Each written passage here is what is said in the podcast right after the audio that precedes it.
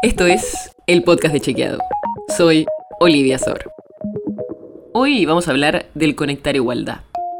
¿Te acordás ese programa que empezó hace más de 10 años y con el cual el gobierno nacional entregaba netbooks a estudiantes de todo el país?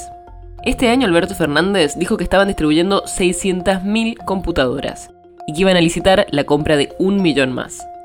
Pero no se está cumpliendo la ejecución y es bastante difícil que lleguen a esos números este año. Te hago un muy breve resumen del proyecto. La distribución de netbooks a alumnos y docentes de las escuelas secundarias públicas empezó en 2010, durante la primera presidencia de Cristina Fernández de Kirchner, y hasta 2015 se repartieron 5 millones de computadoras.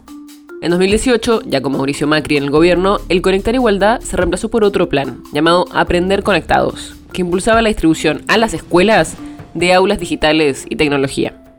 Con ese nuevo plan se repartieron equipos entre 2017 y 2019, pero no se llegó a las metas que se había establecido el mismo gobierno nacional. Y en 2020, ya con Alberto Fernández en la presidencia, se lanzó un plan federal para generar aulas virtuales y contenido. Pero en enero de este 2022 se relanzó el Conectar Igualdad. ¿Y qué pasó con la gestión del Frente de Todos hasta ahora? Bueno, en 2021 el gobierno nacional se había comprometido a distribuir casi 547.000 computadoras a alumnos de secundarias estatales, pero solo se entregaron 55.000, según la información oficial que nos mandaron a chequeado después de que nuestro centro de datos hiciera un pedido de acceso a la información pública. O sea, en 2021 solo se llegó al 10% de la meta fijada. Para 2022, la meta que se fijó el propio gobierno fue la distribución de un poco más de un millón y medio de netbooks. Pero en el primer trimestre se entregaron solo 6.000, o sea, el 0,4%. El tema es que la pandemia y el aislamiento hicieron mucho más visible un problema que justamente este programa trata de solucionar, el acceso a las nuevas tecnologías, sobre todo de los sectores más vulnerables. A partir de una encuesta que hizo el Gobierno Nacional junto a UNICEF, se pudo conocer que el 48% de los hogares tiene al menos una computadora disponible para uso educativo.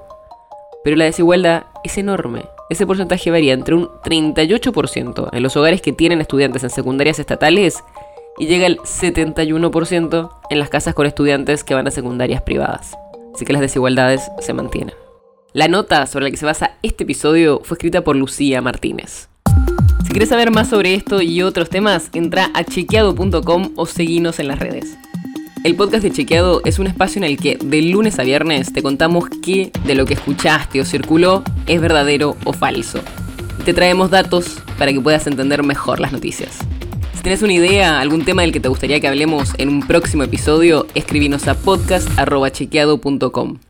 Y si te gustó este episodio, seguinos en Spotify o en tu app de podcast favorita y recomendanos a tus amigos. Es una producción de Chequeado, producción en colaboración con Posta.